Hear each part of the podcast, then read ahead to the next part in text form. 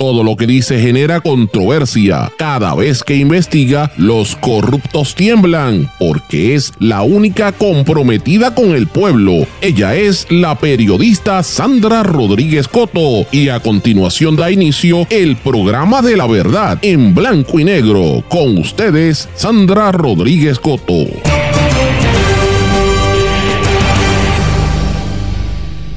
Media Tracking 2023 Hoy en el programa en blanco y negro con Sandra, bienvenidos a esta edición de martes 20 de diciembre de 2023. Les saluda Sandra Rodríguez Coto. Suspenden para el 8 de enero el juicio por corrupción contra María Milagros Tata Charbonnier debido a un percance de salud de la jueza Silvia Carreño. Televisión versus radio, periódicos versus digital, las tendencias más importantes al terminar el 2023 y lo que viene para el 2024. Juez federal de Nueva York ordena la divulgación de más de 150 nombres de personas mencionadas en los documentos de demanda contra el pedófilo fallecido Jeffrey Epstein. Vincula a funcionarios y a gente acaudalada. Esto no solamente en Estados Unidos, sino también aquí cerca de las Islas Vírgenes. El efecto de la inteligencia artificial en la política Actualidad RT en español presenta a su primera periodista creada con esta tecnología de inteligencia artificial y hay candidatos que ya lanzan su campaña utilizando esta tecnología. Vamos a hablar de estas y otras noticias en la edición de hoy de En Blanco y Negro con Sandra. Este es un programa independiente sindicalizado que se transmite a través de todo Puerto Rico en una serie de emisoras que son las más fuertes en sus respectivas regiones, también por sus plataformas digitales, aplicaciones para dispositivos móviles, redes sociales y estas emisoras son Cadena WIAC compuesta por WYAC 930 AM Cabo Rojo Mayagüez, WISA 1390 AM Isabela, WIAC 740 en la zona metropolitana. También nos sintonizan por WLRP 1460 AM Radio Raíces, La Voz del Pepino en San Sebastián, por el X61 AM y FM, que es el 610 AM 94.3 FM, Patillas y todo el sureste del país, desde Ponce para todo Puerto Rico por WPAB 550 AM y ECO 93.1 FM, además de que nos sintonizan en la plataforma mundolatinopr.com y en todas las plataformas de podcast.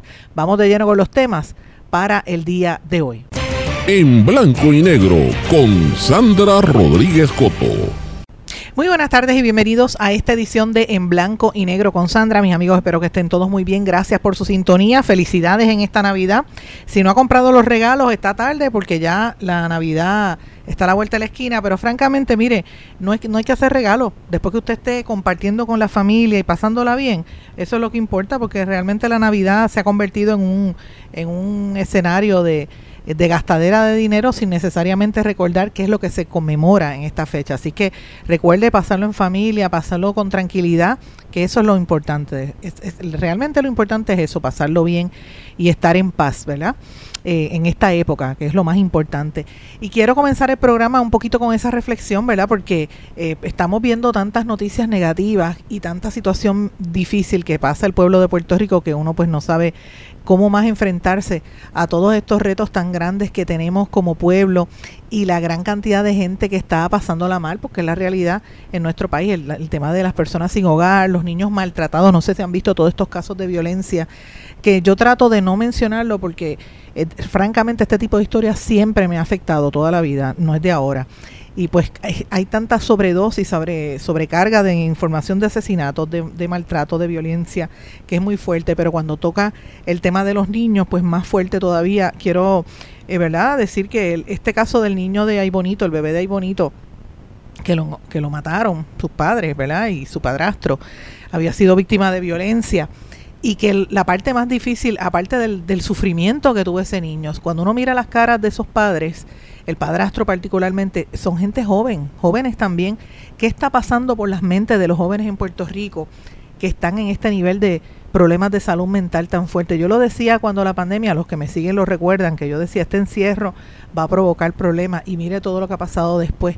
Ha sido como una, como una olla de presión desde la pandemia para acá, desde ese encierro reventando todos estos problemas donde el gobierno no, o no da abasto o sencillamente hay unos niveles bien, bien peligrosos y hasta criminales de negligencia en la administración del gobierno.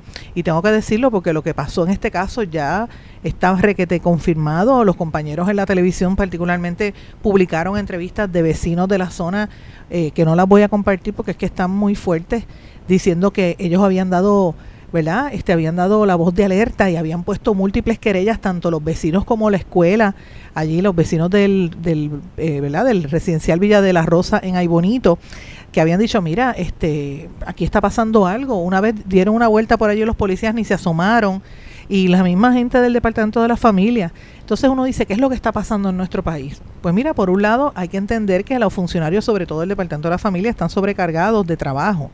Eh, tienen tantos y tantos casos que no dan abasto, pero la realidad es que si tú trabajas en esa agencia, tú tienes que, tienes que responder. Y si se sabía que habían unos casos ya, ¿por qué no actuaron?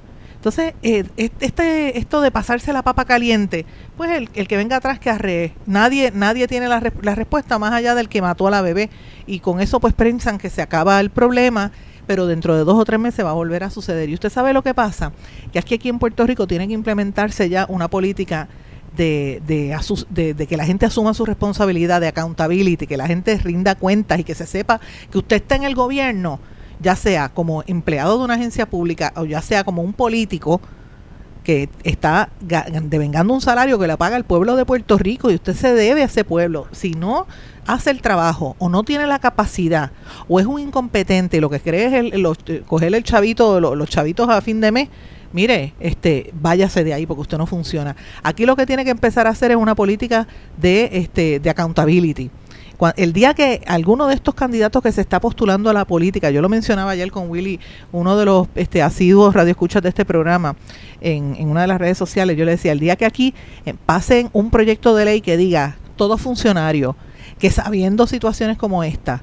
no actúa hay que arrestarlo. Primero suspenderlo del trabajo y métalo preso para que usted vea cuando, cuando un agente, alguien, un empleado del gobierno vea esta, este tipo de situación, va a pensarlo antes y lo va a pensar bien antes de permitir que se den estos escenarios de negligencia, como el caso de este bebito, que, eh, ¿verdad? Eh, obviamente es una... Eh, tú sabes, esta, esta bebita, eh, Kainali, era que se llamaba ella, un bebé presuntamente asesinada, o sea, y, y torturada, porque es que de eso que estamos hablando. ¿Qué habrá pasado en ese entorno de esa familia para que hayan llegado ahí, tan jóvenes ellos también?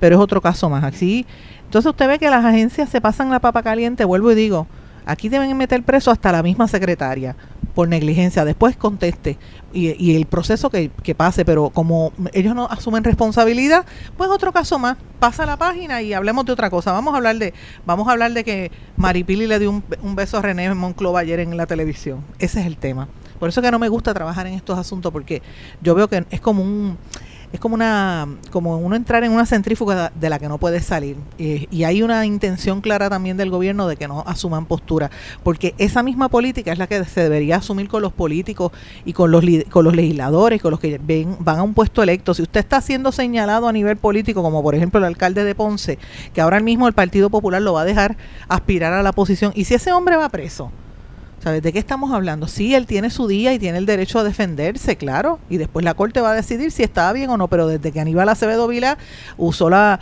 gobernación para defenderse en el caso criminal federal, pues ahora todo el mundo quiere seguir siendo político mientras está siendo acusado. Y el país que se fastidie.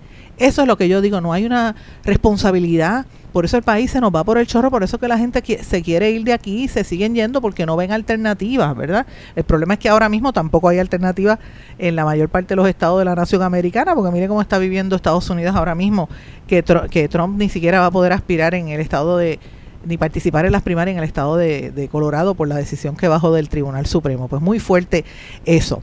Y hablando de políticos, que muchos están lanzando a la candidatura este fin de semana, evaporados de, de el movimiento Victoria Ciudadana se lanzó ayer, también eh, varios representantes por el Partido Popular, lo que dije ya el alcalde de Ponce, que quiere volver a aspirar a la alcaldía de Ponce, o sea, está ya todo el mundo en la recta final, eh, hoy creo que es la candidatura, el anuncio de la candidatura de Eliezer Molina, o sea, está todo el mundo enfilando los cañones para lo que va a pasar en el próximo año, así que prepárense que este año va a ser muy, muy fuerte. Pero bueno, hablando de cosas fuertes, brevemente, esta noticia también trascendió en horas de la tarde de ayer, eh, el caso de María Milagros Tata Charbonnier, la ex representante, queda suspendido hasta el 8 de enero porque hubo un percance de salud de la jueza Silvia Carreño, así que los abogados de defensa de Tata Charbonnier, que son Anita Hills Adames, eh, la abogada del esposo de la ex representante Tata Charbonnier, Orlando Montes, eh, y también el licenciado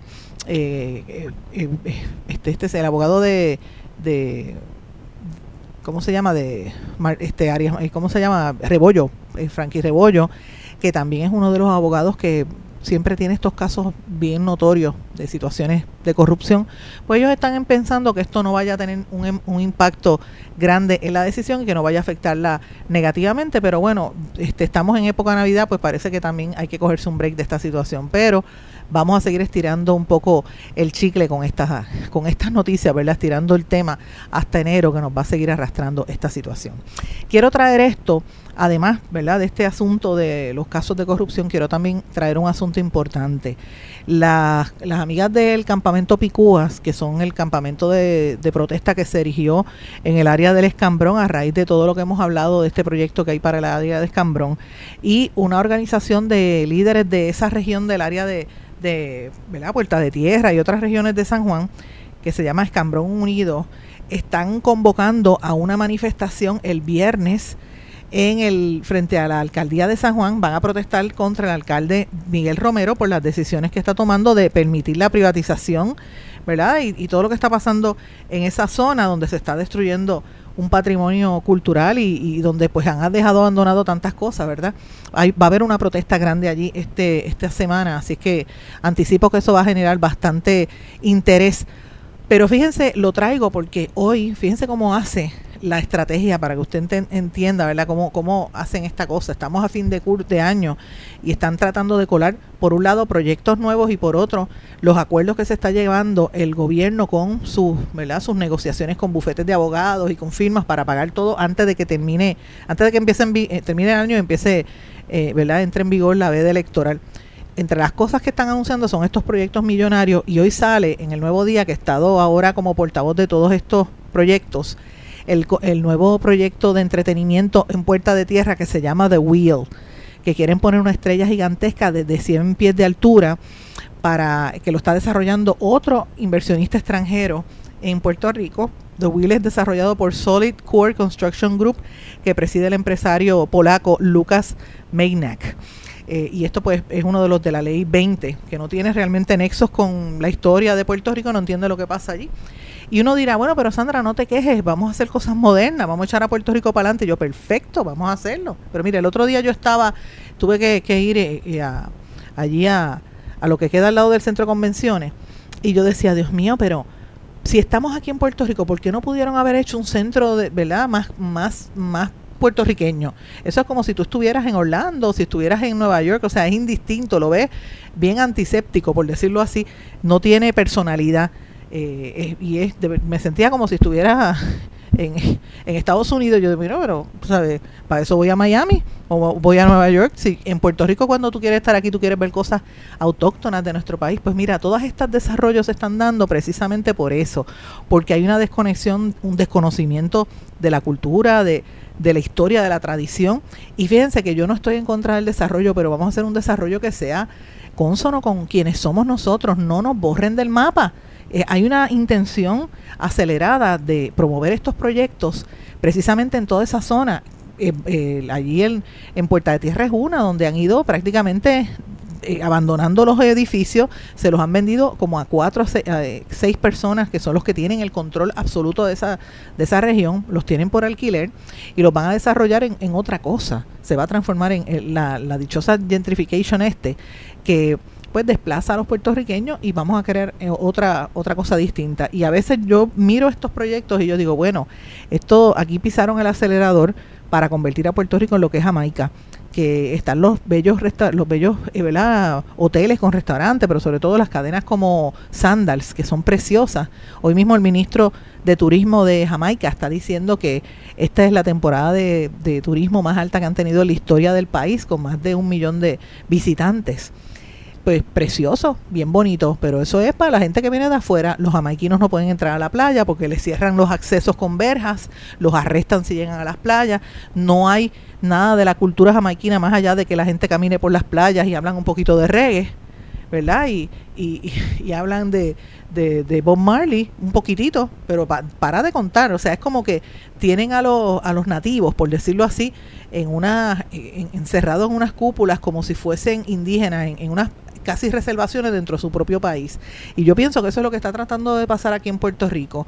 Mire, si va a traer un inversionista, trate de que el proyecto sea consono con la con el ambiente y con, con, quienes somos nosotros, no destruya, ¿verdad? Esa zona. Así que lo traigo porque esto hay que mirarlo en el todo, de toda esa región, todo el desarrollo que quieren hacer y las protestas que vienen, como lo que va a pasar el viernes en San Juan. Así que me parece muy fuerte.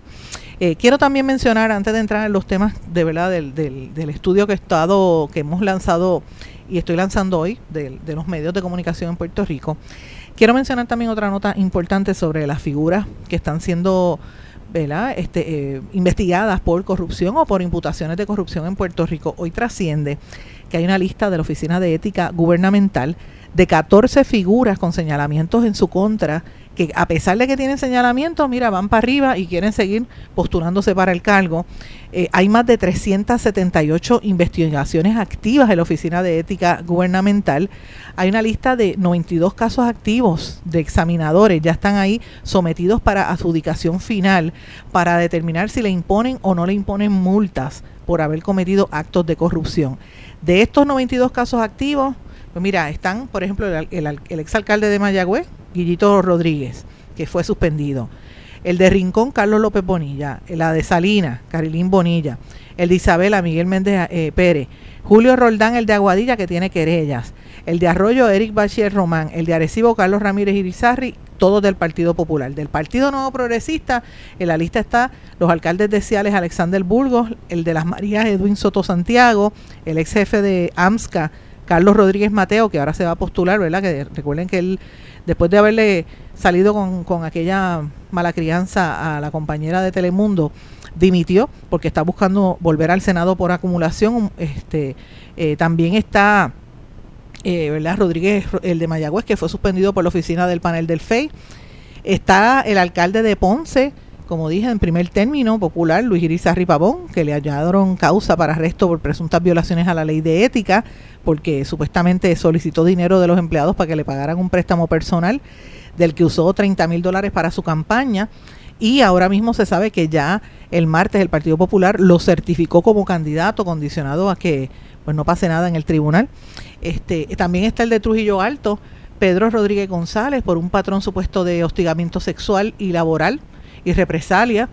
Está también el de José Cheito Madera, que lo están investigando en la legislatura, el panel del FEI, porque participó eh, representando a la comunidad en la protesta por la construcción de una torre de telecomunicaciones, radicaron, le pusieron un FEI. Está el caso de Mariana Nogales, del Movimiento Victoria Ciudadana, que ahora mismo está en un pleito judicial el FEI busca procesarla criminalmente después que le habían hallado no causa el tribunal en prácticamente todos los cargos le están imputando omitir datos de los informes financieros, pero hasta ahora pues no se ha aprobado nada. Por el contrario, los abogados de ella, ustedes recordarán, están denunciando que, que los amenazaron.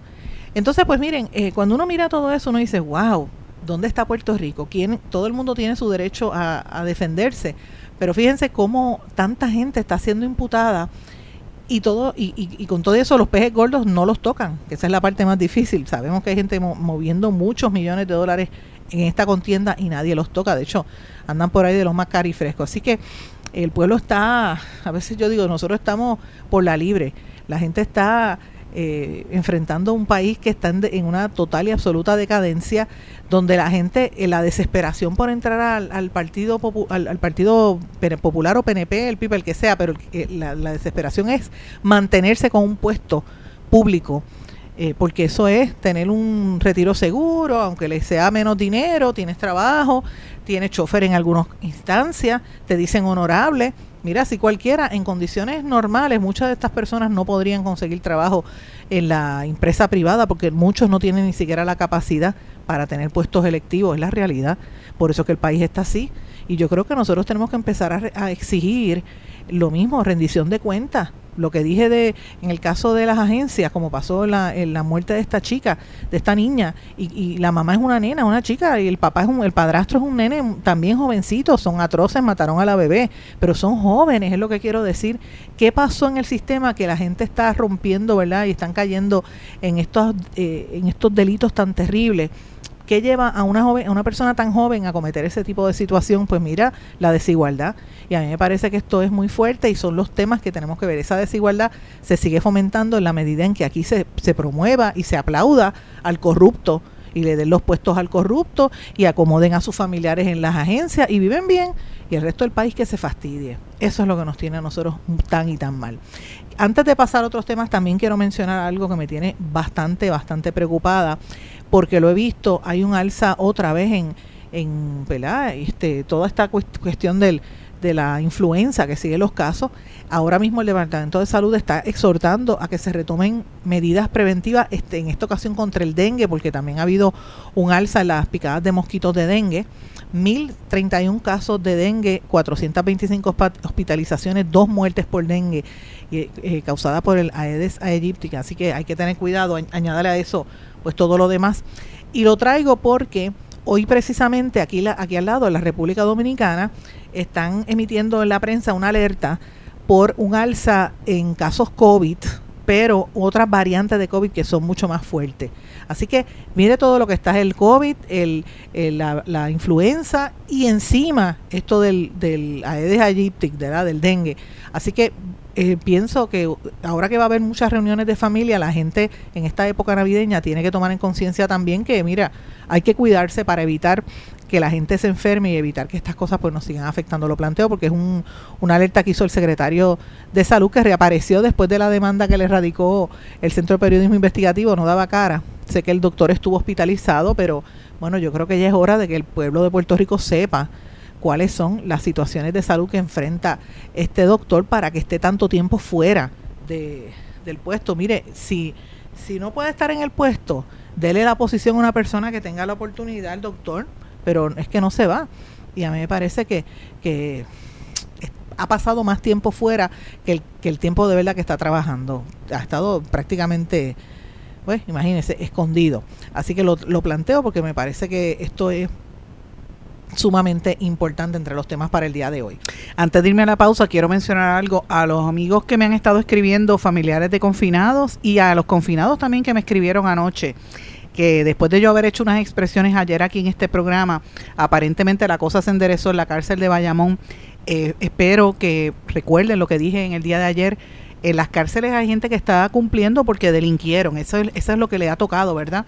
Eh, cumplir con una responsabilidad después de haber hecho algo incorrecto.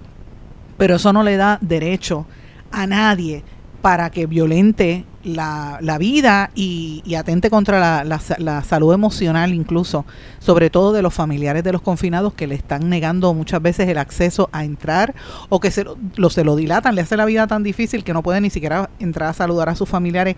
Recuerden que estamos en la época navideña. Eh, estoy atenta a lo que está pasando allí y en otras cárceles porque se están cometiendo muchas muchas eh, crímenes, ¿verdad? Muchas atrocidades muy fuertes. Eh, contra sobre todo los familiares de estos confinados. Así que estoy pendiente, sé que escucharon ayer las expresiones, porque parece que me están escuchando en, en alguna de las emisoras, pero para que sepan que este compromiso se mantiene, eh, porque tenemos que vivir en armonía y tenemos que tratar de echar este país hacia adelante donde quiera que estemos, incluyendo allá adentro también. Voy a una pausa, cuando regrese vengo con el estudio de lo que estamos trabajando a nivel mediático en Puerto Rico, vengo con datos eh, y cosas bien interesantes para todos ustedes. Regresamos enseguida. Esto es En Blanco y Negro con Sandra Rodríguez Coto. Esto es En Blanco y Negro con Sandra Rodríguez Coto.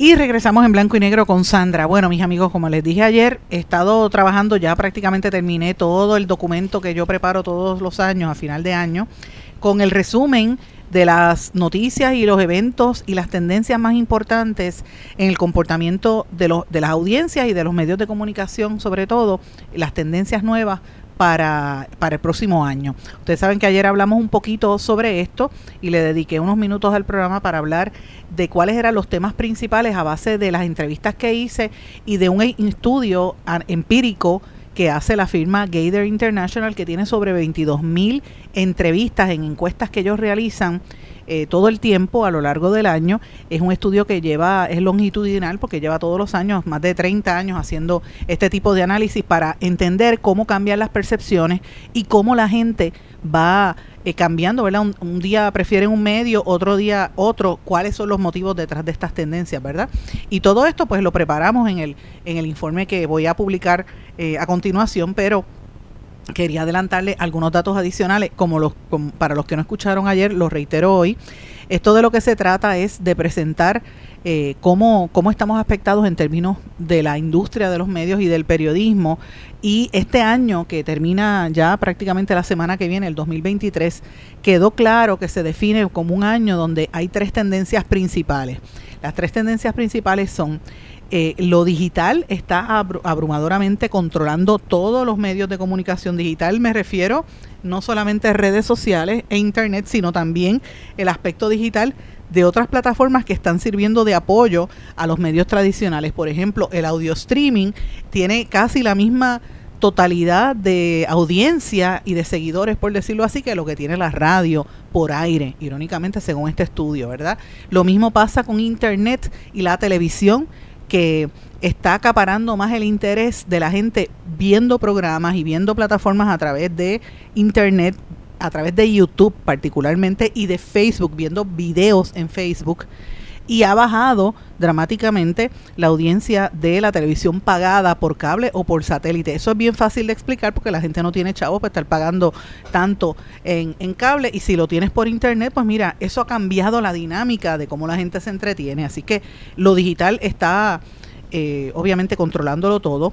En segundo lugar, y no menos importante, el tema de la propaganda y manipulación mediática, que son temas que este año han sido muy duros y se ha demostrado a lo largo del año, eh, específicamente donde más se vio es en el caso del juicio contra Sixto George, ¿verdad? Sixto Díaz, eh, mejor conocido como Sixto George, que había sido productor de radio y televisión, que fue hallado culpable y sentenciado a nivel federal por cargos de extorsión y, y destrucción de evidencia. Recuerden que él estaba tratando de hacer un documental para lavarle la cara al ex gobernador Ricardo Rosselló y, presentar su punto de vista, que es lo que han estado haciendo los brothers del chat.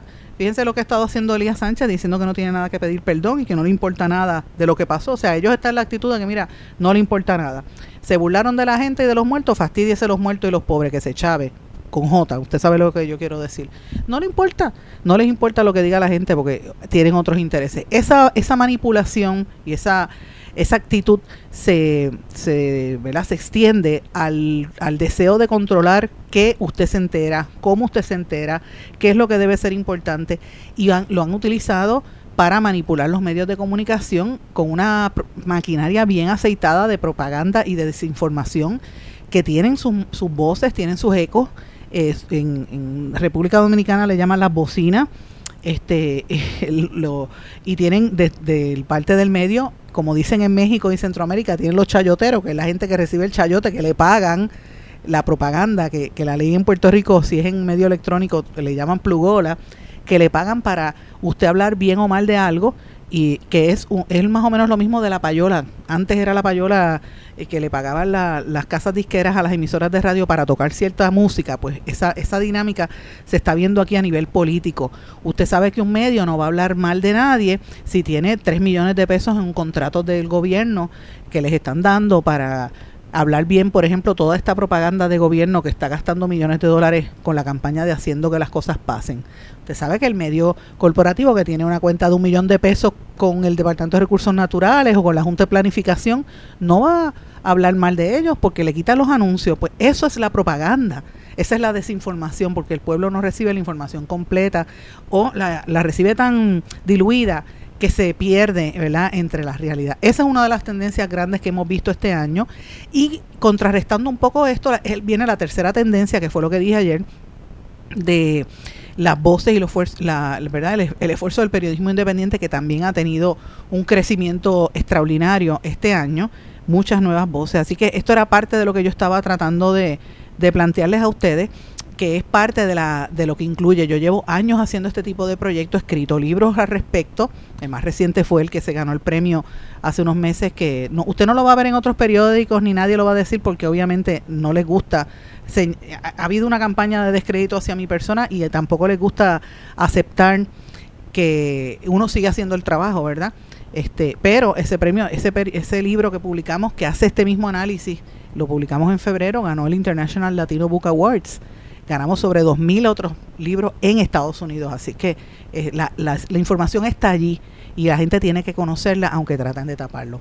Este año en el informe que nosotros preparamos, que me gusta hacer todos los años, he incluido unas entrevistas con una gente muy inteligente, muy, muy importante también, que saben de esto. Hablamos con Coralie Chaluizán, que es la eh, Chief Officer of Media Intelligence, ese es el nombre. Eh, realmente es la que dirige todo el conocimiento de los medios y dónde, cómo se comportan los medios para la agencia de publicidad Lopito y Iliana Howie, que es una de las principales en este país y que pertenece con De la Cruz y otra a unos grupos ¿verdad? Este, de, empresas publicitarias, saben cómo está el, el gusto del consumidor y conoce muy bien el tema. Hablamos también con la respetada profesora eh, universitaria, comunicadora, ¿verdad? Ella es relacionista y va a ser la presidenta entrante de la Asociación de Relacionistas, Marisa Vega, que algunos habrán leído sus columnas también sobre, sentada en la sillita, muy, muy puntual sobre el análisis de la comunicación. Y también hablamos con Nicole Chacón, que hoy precisamente está en las noticias por algo del marido, pero Nicole Chacón, la gente piensa que, que es la que sale en la televisión y Nicole Chacón, además de periodista y presentadora, es pionera, porque es la primera que estableció una firma para promover y representar a nivel de marketing personalidades e influyentes en Puerto Rico. La firma se llama Contacto. Y pues hablamos un poquito sobre esto. Todo esto usted lo va a ver publicado, la parte digital, y, esto lo comparé con los datos que salía en el libro, en el, en el informe ¿verdad? que hace Gator, para que usted tenga una idea cuáles fueron los resultados ¿verdad? De, de todas estas entrevistas y todo lo que estamos publicando. Mire, el 2023, de, de verdad este año se consolidó como algo, eh, unas tendencias bien interesantes. Y vamos a ver el año que viene muchas de estas tendencias extenderse aún más. Para que usted tenga una idea, entre un 74 y 73% de la población está conectada a redes sociales, hombres y mujeres mayores de 18 años. En segundo lugar aparece la televisión local, sigue siendo un medio muy fuerte, 63% mujeres, 57% hombres. Tercer lugar aparece la cantidad de gente que busca, busca noticias por internet, la página web de los medios, ¿verdad? O la busca de medios locales o internacionales. Un 57% mujeres, 62% hombres, refleja el estudio de Gator. Luego viene en la radio, que es la parte que digo, la radio local por aire. 50% mujeres, 55% hombres son los que sintonizan la radio.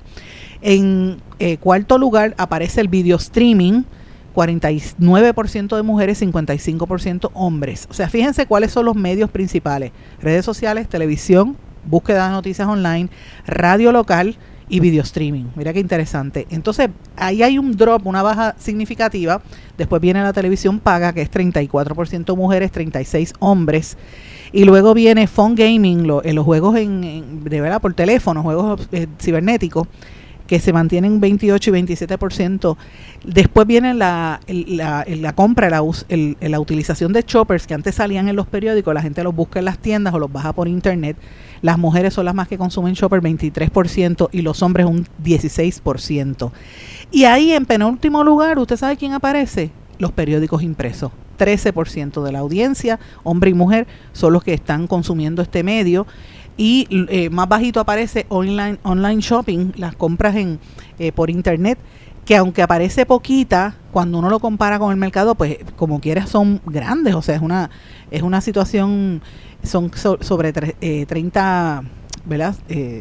300 millones de dólares que se mueve por compra en internet. ¿Verdad? Este, para que tenga una idea, eh, eh, perdóname, 358 eh, millones, 358 dólares se gasta promedio al año por persona, que supera los 500 millones de dólares en compra en plataformas en línea. Así que si esto es esa cantidad que es enorme de dinero, lo que representa es poquito en por ciento de la población, imagínense dónde se está yendo el dinero. Esto lo refleja el estudio también. El estudio también reflejó, entre otras cosas interesantes, cómo YouTube está todavía más de la mitad de la población está pendiente, no solamente para ver videos, sino también escuchar radio y escuchar música. Compite y tiene más audiencia que, por ejemplo, Spotify, que tiene un 33%, y Pandora, que todo el mundo dice, ponlo en Pandora. Pandora tiene un 15%, Apple Music lo que tiene es un 7%, pero en esa categoría, las emisoras de radio también tienen un porciento importante de gente que sigue buscando eh, el, ¿verdad? en la radio puertorriqueña. Me pareció súper interesante ese dato. También en términos de la televisión, eh, fíjense cómo compara, ¿verdad? Televisión local 63% versus pagada 14 y 36%, la gente no tiene dinero y no está, no está comprando o está desconectándose de el satélite y del cable TV porque le sale muy costoso. Por eso es que usted ve, por ejemplo, Liberty, que está tirando ofertas para ver si amarra gente por un año porque la gente no puede pagar el cable TV. ¿Y, para qué si la información la ves por internet? tú, tú quieres más conectarte por internet, ¿verdad? Que por otra cosa. Así que esa es una de las tendencias que me pareció también bien interesante. Eh, otra de las cosas que estábamos viendo, los casos, como dije, de la, la, plugola y la payola en los medios de comunicación, y esa parte pues también se refleja en los estudios. También, lo, como les dije, hay unos, unas posibilidades grandes para el próximo año. Por ejemplo, el área de los podcasts también es algo que se ve creciendo. Todos los medios están haciendo sus podcasts ahora, pero el podcast para que tenga audiencia tiene que trabajarse bien como una, una plataforma específica, no puedes repetir lo mismo. Como hago yo que pongo el programa de radio en podcast, lo hago porque no todo el mundo lo escucha a la misma hora y para que la gente tenga ¿verdad? la posibilidad y tenga una audiencia bastante significativa eh, a través de las plataformas digitales.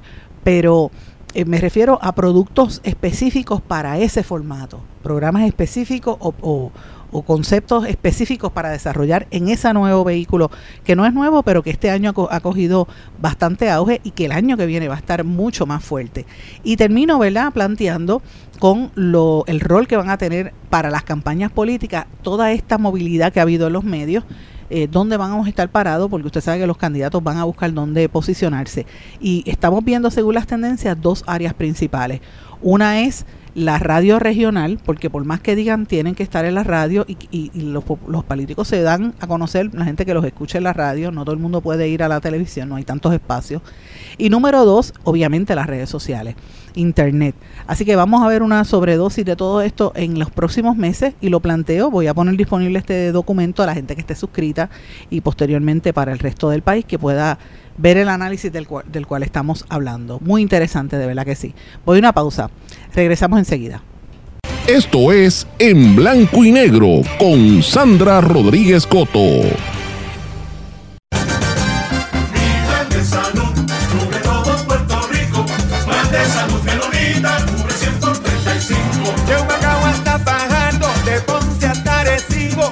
Plan de salud menonita, cubre 100 por 35. De Santa Isabel a Caguas, de San Juan hasta y bonito. Plan de salud menonita, cubre 100 por 35. Mi plan de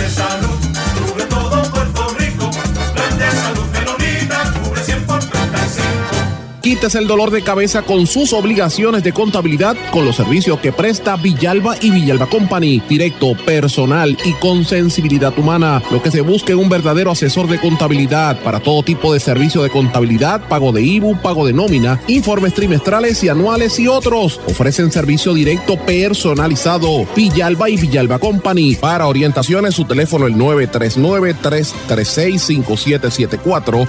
939-336-5774. 5774. Oye, Brian, no te vayas. Llévame contigo para la playa. Llévame con Boycar y márcalo así. Llévame con Polgar pa' donde vayas. Oye, chico, ¿qué te pasa? Llévame contigo para la playa.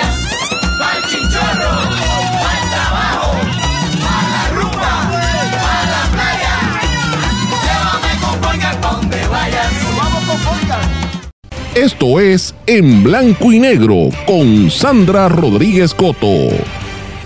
Y regresamos a esta parte final de En Blanco y Negro con Sandra. Voy a hablar de algunas noticias internacionales, pero que tienen un- una relación directa con lo que pasa en Puerto Rico y con lo que va a pasar y podría pasar aquí. Comienzo con una noticia que trascendió de la ciudad de Nueva York, pero que tiene un impacto directo bien cerquita de aquí, en las Islas Vírgenes. Y tiene que ver con una determinación que hizo un juez federal de Nueva York que ordenó la divulgación de más de 150 nombres de personas que han sido mencionadas en todos los documentos que tienen que ver con la demanda de Jeffrey Epstein, el multimillonario excéntrico que supuestamente se suicidó en una cárcel en Nueva York precisamente, pero que tenía una serie de redes donde capturaban y atraían jóvenes diciéndole que les daban, le prometían una vida o una carrera como modelos y terminaban siendo esclavas sexuales.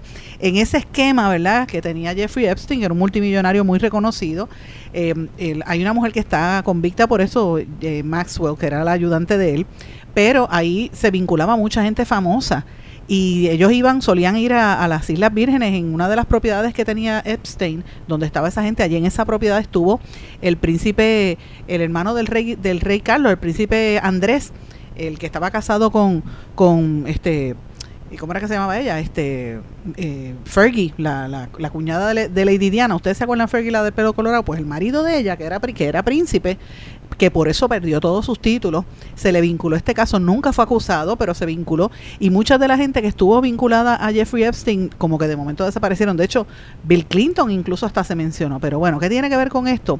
Más de 150 nombres de personas en una montaña de documentos están van a ser liberados a partir de esta semana. Ya van siete años donde la, estaba eso en discusión y finalmente es una, una serie de documentos que había solicitado el periódico el Miami Herald en un caso civil para que la gente supiera quiénes eran estos millonarios que muchos vivían en Florida, otros vivían en Nueva York, pero todos se relacionaban a este esquema que tenía este hombre de llevar a, a las jóvenes y este, utilizarlo como un paraíso para tener relaciones sexuales con menores de edad en las Islas Vírgenes, aquí cerquita.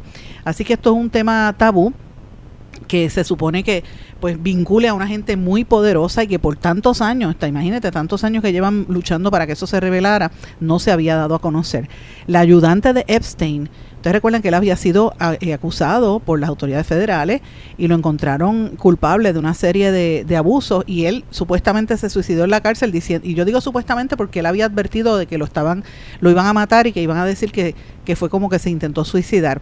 Luego de eso, a su ayudante, mano derecha, eh, Ghislaine Maxwell, la procesaron criminalmente y obviamente ya esta señora que tiene 61 años está cumpliendo una sentencia de 20 años en cárcel después de haber sido convicta en el 2021 por ayudar precisamente a Jeffrey Epstein a reclutar y, a, y abusar de estas niñas menores de edad. Así que lo planteo porque es algo que tiene bien cerquita aquí de Puerto Rico y que según las informaciones hay gente conocida, ¿verdad? Yo no puedo decir que son funcionarios del gobierno de Puerto Rico ni empresarios millonarios, pero hay gente conocida. Así que vamos a estar muy atentos a esta información que es bien, bien cerquita de nuestra área y tiene que ver con esta, este tráfico internacional, este, la trata humana que es tan fuerte en todo el planeta y de, de esos temas aquí por lo general no se habla yo siempre pienso en esto cuando a cada rato sale una noticia que desaparece una muchacha adolescente. Yo digo, pero de momento a veces aparecen en otro sitio, otras veces no se sabe nunca de ellas. Y eso todo tiene que ver con los esquemas de droga y más que nada con los esquemas de trata humana que sí ocurre en Puerto Rico. Pero bueno, es algo que, tenemos que estar muy conscientes de eso. Pero quiero traer otro tema. Eh, un poco vinculado a lo que hablamos en los segmentos anteriores sobre los medios de comunicación y cómo, ¿verdad? Todo este informe que preparé de los medios.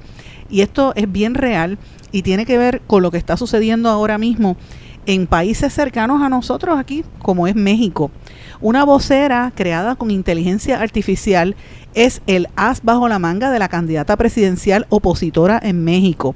Y yo quiero que ustedes escuchen cómo esto eh, ha cambiado el panorama electoral en el país norteamericano han visto videos míos realizados con esta tecnología y hoy hemos decidido oficializar esta vía. La inteligencia artificial generativa eficienta los tiempos y los recursos. Es muy rápido tener el material y es muy barato, lo cual es perfecto cuando andas del tingo al tango y con poca lana. Así que a partir de hoy, I Xochitl, o sea yo, seré una de las voceras de la precandidata, tendré su aval, su supervisión y su aprobación de los mensajes y estarán permanentemente alojados en sus redes sociales. I Xochitl además pronuncia bien la R, no dice Ege. Eso dice la la figura, el avatar de inteligencia artificial de iSociatil, de Xochitl Galvez, que es la, una de las aspirantes a la presidencia de México, que es la primera aspirante política que yo sepa en América Latina que lanza una figura en inteligencia artificial que va a estar complementando, va a ser vocera de ella, o sea, van a tenerla en las redes sociales, incluso hasta en anuncios de televisión, a una figura que es la misma imagen de la candidata, pero no es la candidata la que está hablando, sino es una inteligencia artificial. Esto es interesante porque esta señora es la opositora, es la oposición no, no tiene el aval del público, aparentemente ya no es la que va a ganar, pero eh, obviamente ella es política, conoce lo que hay porque ella es, eh, me parece, ella es senadora del Partido Acción Nacional y vuelve otra vez a utilizar la tecnología porque ella ya la había utilizado anteriormente y eh, ya haya hecho varios vídeos sobre esto como algo económico y dice que se van a difundir únicamente en las redes sociales de la candidata, pero que no se descarta que también se dé en otras plataformas también para, para maximizar los contenidos. Recuerde que mucha de la gente está en las redes sociales, lo, dije hace un, un rato, por lo menos aquí en Puerto Rico, entonces lo que me levanta a mí la sospecha y la pregunta es, ¿cuál de los partidos políticos usted cree que va a traer esto de la inteligencia artificial primero? Usted me pregunta a mí, yo estoy convencida que va a ser el Partido Nuevo Progresista. ¿Por qué? Porque ellos tenían toda la infraestructura, por lo menos eso era lo que venía trabajando desde hace tiempo, el equipo de Ricardo Rosselló y todo ese team que tenían de redes sociales para, para el manejo de, más que nada de los trolls y de la y de la, eh, la, manipulación que tenían a través de las redes sociales, que todavía la tienen, ¿verdad? Lo que pasa es que en Puerto Rico pues se han establecido una serie de contratos y de, y de, ¿verdad? Una, una serie de dinámicas distintas que le cuesta a usted y a mí al erario. Así que cada vez que yo hago una queja, yo sé que me, mucha gente me detesta y lo dicen constantemente, porque yo digo las cosas, pero yo tengo que decir la verdad porque lo siento por, en el corazón y no me voy a quedar callada. Ayer eh, mire esa niñita que el padrastro la mató en Ay Bonito y habían querellas, en el departamento de la familia no sabían nada, la dejaron morir, no la atendieron a tiempo. Si quizás si hubiese habido más recursos económicos, con más personal en el departamento de la familia que tuviese sensibilidad, a lo mejor lo hubieran atendido, pero como esa hay muchos niños que tienen maltrato en este país y no hay dinero nunca para atenderlos. Ah, pero si hay dinero para pagarle contratos en Fortaleza a Félix Toro, perdón, Félix Pérez Toro, Félix Pérez Toro, vamos a precisar. Félix Pérez Toro, que es un contratista del gobierno que maneja varias redes sociales, está todo el día en una página de internet, en la, la red social X, que antes era Twitter, y en otras redes sociales, manejando cuentas como la de la vieja changa. Hay un contrato vigente por 50 mil dólares con la oficina del gobernador. Eh, este, este, este personaje y este contrato lo dio a conocer la compañera Cintia López Cabán, la periodista que trabajamos juntas en el Nuevo Día y está con Jay Fonseca hace un tiempo. Cintia lo sacó hace unos cuantos meses, pero ya era de conocimiento público porque había líderes como Guarionex del eh, Padilla del Partido Independentista que ya lo había revelado anteriormente, revelaron quién era e, ese personaje de la vieja changa, que sabía todo y era un, un funcionario que estaba cobrando un, sueldito solamente por estar todo el día en las redes sociales insultando y este, acosando gente. Gana 50 mil dólares, gana más que un, oficial o un, ¿verdad? De estos empleados de, de el departamento de la familia, gana más que un maestro, es más, gana más que un policía por su trabajo de comunicaciones y en, la, en el contrato figura como la voz del gobernador Pedro Pierluisi para atacar a opositores en las redes sociales. Y eso hay que decirlo. Yo sé que a la gente no le gusta que uno lo diga, pero tengo que mencionarlo porque es la verdad. Así que si eso es con un contrato lo que hay hasta ahora, imagínese qué puede pasar cuando empiecen a implementar la inteligencia artificial como parte de los mecanismos de campaña política para estas elecciones.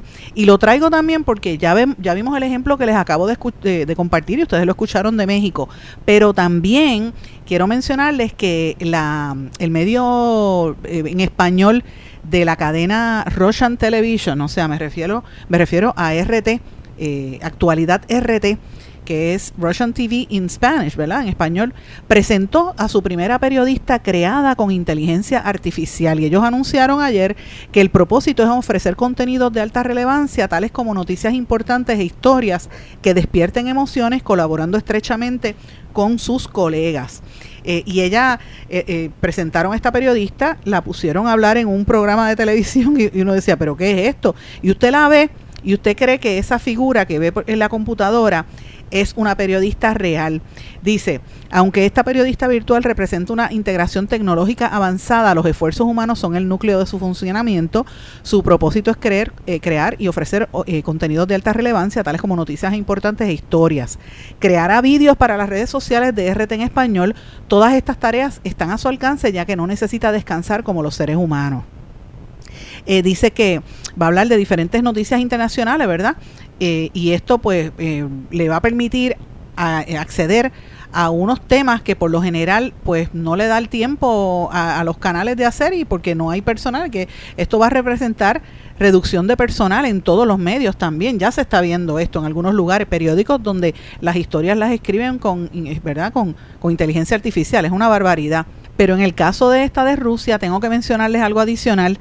RT tenía una periodista que es extraordinaria, buenísima, rusa, ella, se llama Ina Ifinogeno, Ifinogenova. Ina Ifinogenova. Y ella aprendió a hablar español en Rusia, habla como con un acento entre chileno y, mexicano. Y se ha dedicado por muchos años a hacer reportajes sobre América Latina. En Venezuela la adoran, en, en Argentina ni se diga porque se expresa muy bien, una muchacha muy guapa. Pero cuando empezó la guerra entre Rusia, el- la invasión de Rusia a Ucrania, como ella tiene relación con, con familiar con ucranianos, ella decidió retirarse de RT para no prestarse a manipulación periodística.